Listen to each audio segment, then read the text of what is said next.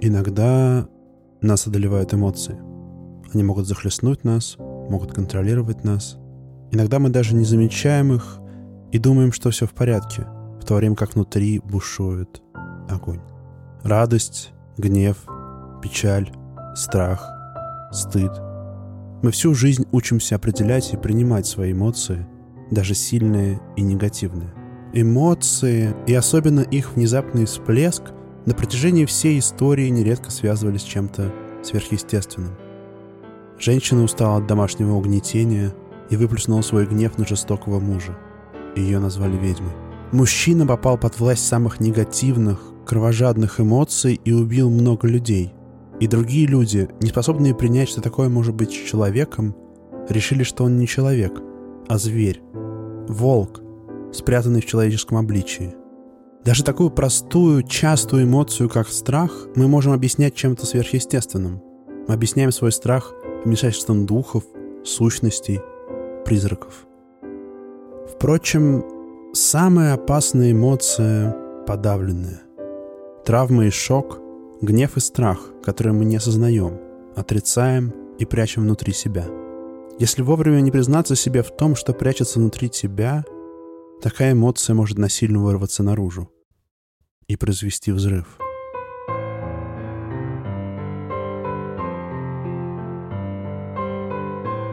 Привет. Меня зовут Гриша Пророков, и это подкаст «Жуть». В декабре 1982 года в 66-е отделение милиции в Москве, сегодня это отдел МВД Восточно-Измайлово, поступил звонок. Жители квартиры на улице Нижняя Первомайская жаловались на странные явления. В их доме вдруг начали сами по себе двигаться и летать по воздуху вещи и посуда, люстра, мебель. В квартире жила семья Савиных. Когда участковый приехал на место, он застал около дома и в подъезде толпу людей, которые обсуждали случившееся. В квартире он увидел настоящий разгром и перепуганных Савиных, мужа и жену Виктора и Валентину. Их детей отвели в безопасность к соседям. Это был уже не первый подобный случай в квартире, и даже не первый звонок в милицию. В ноябре Виктор Савин находился в командировке, и его жена осталась одна с детьми, сыном и дочерью. Тогда все началось со стука в дверь. Потом лежавший в коридоре сапог вдруг залетел в воздух, а холодильник на кухне запрыгал. Савины были очень напуганы происходящим. Бедствия продолжились. В квартире падали столы, стулья, ходили ходуном стиральная машина и кровати.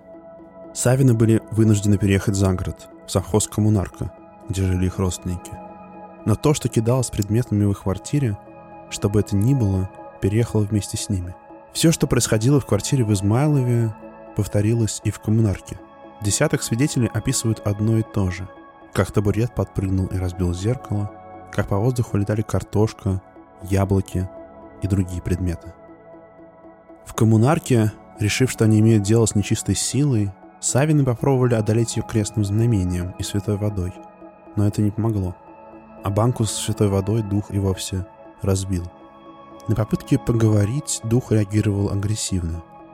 Валентина Савина попросила повесить обратно на стену сорванный ковер и в ответ ощутила спиной касание кулака. Дух подталкивал выходящих людей, словно намекая им на необходимость быстрее покинуть дом. Срывал шапки. Особенно жестоко он обращался с лампочками. Все они в обеих квартирах были либо разбиты сапогом, либо рассыпались на мелкие осколки. В конце концов семья вернулась в Москву. Там происшествия становились уже более агрессивными. Например, началось самопроизвольное сгорание предметов. Сгорели куртка и пальто, занавеска и линолеум на полу. Приехавшие в декабре милиционеры заподозрили, что происходящее – дело рук сына подростка, Юры. Несмотря на то, что они сами наблюдали и зафиксировали, как в квартире летали и передвигались предметы. Несмотря на то, что служебная собака отказывалась входить в квартиру, скулила поджала хвост и прижимала уши. Юру отправили на обследование. Районный психиатр назначил отвезти его в психиатрическую больницу. Когда мать собралась вести сына туда, дух проявил себя сильнее прежнего. Юра стоял на площадке первого этажа и ждал мать. Вдруг его сестра увидела, что брат летит, как на воздушном шарике, над лестницей, на высоте 30 сантиметров в вертикальном положении. Его принесло с первого этажа вдоль всей лестницы на четвертый этаж, в квартиру. и он плавно опустился на пол в прихожей. Вскоре после этого, так же внезапно, как началось, происшествие в семье Савиных закончилось.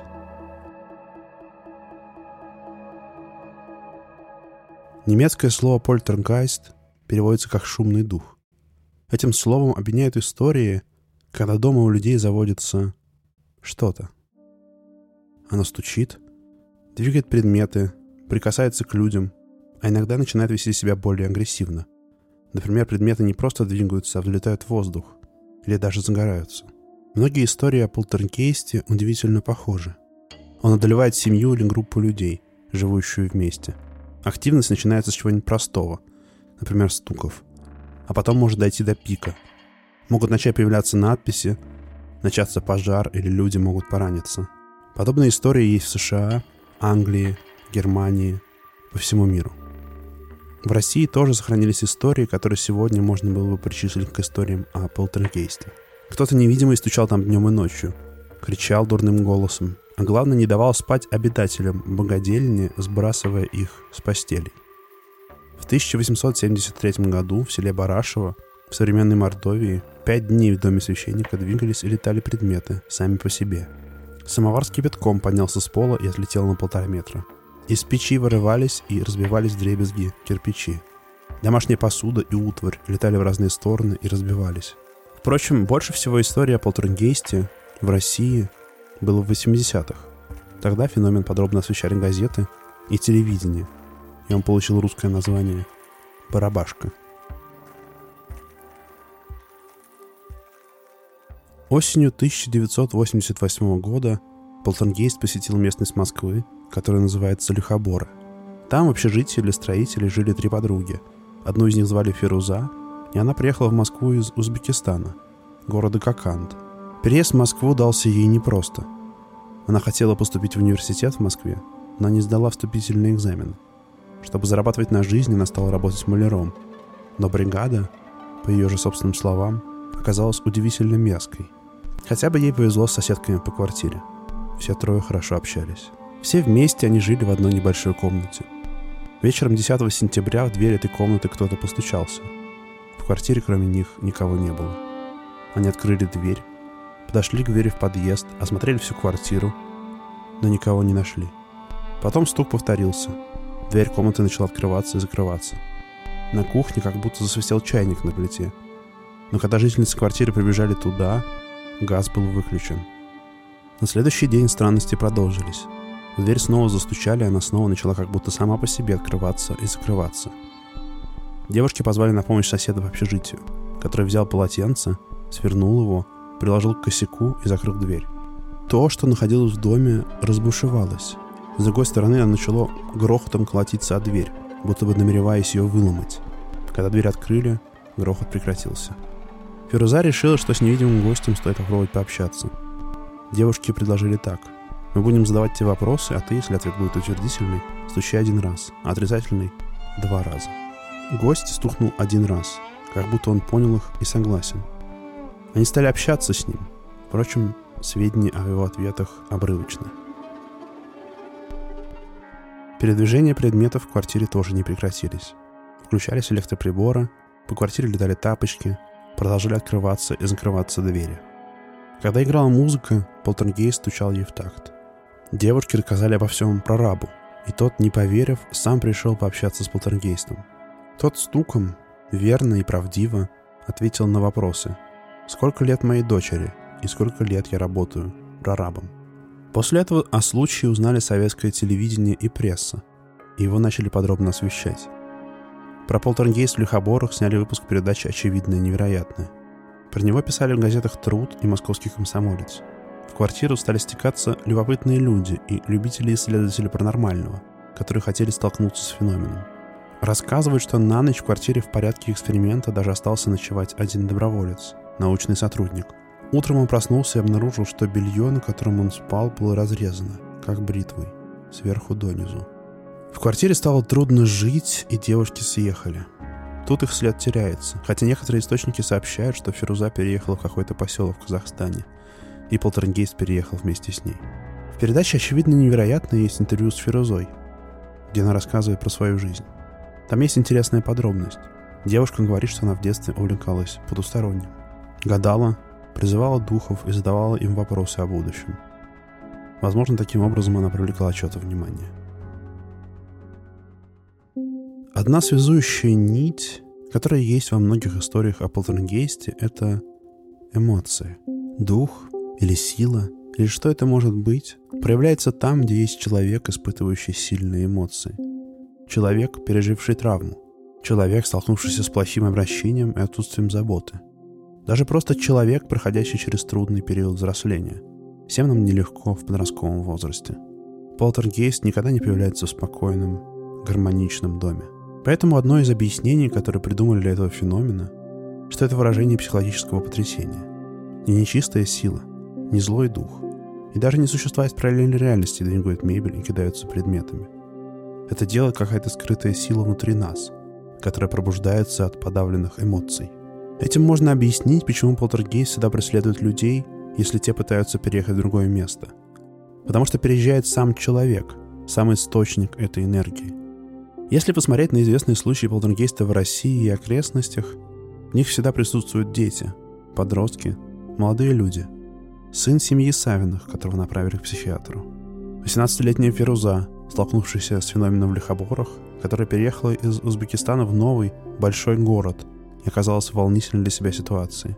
Если думать о полтергейсте так, как о проявлении подавленных эмоций и психологической травмы, и если думать, что, наверное, чем сильнее травма, тем страшнее и сильнее ее проявление, то от следующей истории становится действительно не по себе. Все началось с дырки в окне. Осенью 1986 года в Украине, в поселке Янакиево, в семье шахтера и учительницы русского языка оказалось пробитым стекло окна. Отверстие было небольшим и выглядело так, как будто его кто-то вырезал огненным резаком и оплавил края. В тот же день в доме начались неполадки с электричеством. Беспричинно включались и выключались холодильник, телевизор, настольная лампа. Через несколько дней, утром, жители квартиры заметили, как из коридора повалил дым. Загорелось войлочное покрытие на полу, вспыхнула обивка входной двери. На это обратил внимание сын семьи, подросток Саша. На следующий день загорелась клеенка на балконе. Потом вдруг вспыхнули розетки, стул и газеты. Мать стала расспрашивать Сашу, не приносили ли его друзья домой какие-то реактивы из школы. Или, может быть, кто-то так шутит – но тот все отрицал и плакал. Чуть позже, когда его мама закладывала постельное белье в стиральную машинку, оно самовоспламенилось у нее на глазах. В квартире случилось 9 пожаров. Их выезжали тушить пожарные, их помогали тушить соседи и прохожие. Отец Саши копил деньги на новый автомобиль, но теперь они оказались погорельцами. В конце концов, семья была вынуждена переехать к бабушке с дедушкой – но думаю, по предыдущим историям о полтергейсте вы можете догадаться, что произошло дальше. В новой квартире огонь продолжил появляться. Загорелась половая тряпка. Горели ковры, бумага, мебель. Свидетелями происходящего были многие. Соседи, родственники и друзья. Все в конце концов начали подозревать Сашу. Огонь преследовал мальчика везде. Например, как-то раз в гостях у его двоюродной сестры на ее глазах загорелась одежда, которую мальчик повесил на стул. В школе учительницы и одноклассники Саши наблюдали, как загорелся его дневник и тетрадки. И все вместе тушили. Огонь не был единственным проявлением полтергейста в Янакиево. Как и в других случаях, предметы летали и взрывались. Свидетели наблюдали, как взорвалась бутылка с уксусом, которая разбила окно. Летали туфли. Подпрыгнул и упал шкаф. Перевернулась стиральная машина. И, вам это уже знакомо, повзрывались лампочки по всей квартире. В конце концов, Сашу направили в больницу на обследование. Несмотря на то, что многие были уверены в том, что он делает все это собственными руками, мальчика никто официально не обвинил. Наконец, в доме на стенах начали появляться надписи с угрозами. Некоторые из них удалось вырезать вместе с обоями и сохранить. Содержание было такое. «Зажгу квартиру, и тебе», и дальше нарисована решетка. Одна из записок предупреждала, что 23 сентября 1987 года, когда Саше исполнится 14 лет, все закончится. Так и случилось. И после этого все аномальные явления прекратились. Я знаю, в этой истории нету удовлетворительного простого конца. Но это все правда. Во всяком случае, о событиях в Янакиево рассказывали свидетели, их слова передавали советские газеты и другие источники. Что кажется мне действительно пугающим во всех этих историях о полтергейсте, это не сверхъестественные элементы, а скрытая боль. Какими бы ни были объяснения случившегося в Янакиево, злой дух, психическая энергия или просто травмированный мальчик, который выплескивал свои переживания при помощи спичек и огня, семья все равно целый год жила в страхе, смятении и беспокойстве. И можно с уверенностью сказать, что Саша переживал непростой период в своей жизни. Держал в себе какую-то подавленную эмоцию. Иногда кажется, что мы знаем о людях, проще говоря, друг о друге. Очень мало. На что мы способны? Какие тайны в себе храним? Может ли в самом деле человек силой мысли или при помощи какой-то скрытой энергии передвигать предметы, поджигать одежду и взрывать лампочки? А главное, знаем ли мы, что вообще у другого человека внутри? Какую боль он в себе несет? К сожалению, чаще всего мы обращаем внимание только тогда, когда эта боль, наконец, вырывается наружу. Спасибо, что послушали.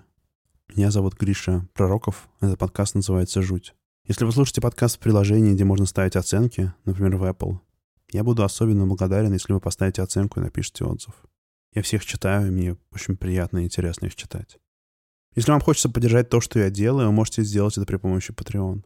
Для этого заходите на patreon.com slash Там я публикую небольшую подборку дополнительных материалов, в основном текстов, а также иногда фото и видео к выпускам жути. До встречи.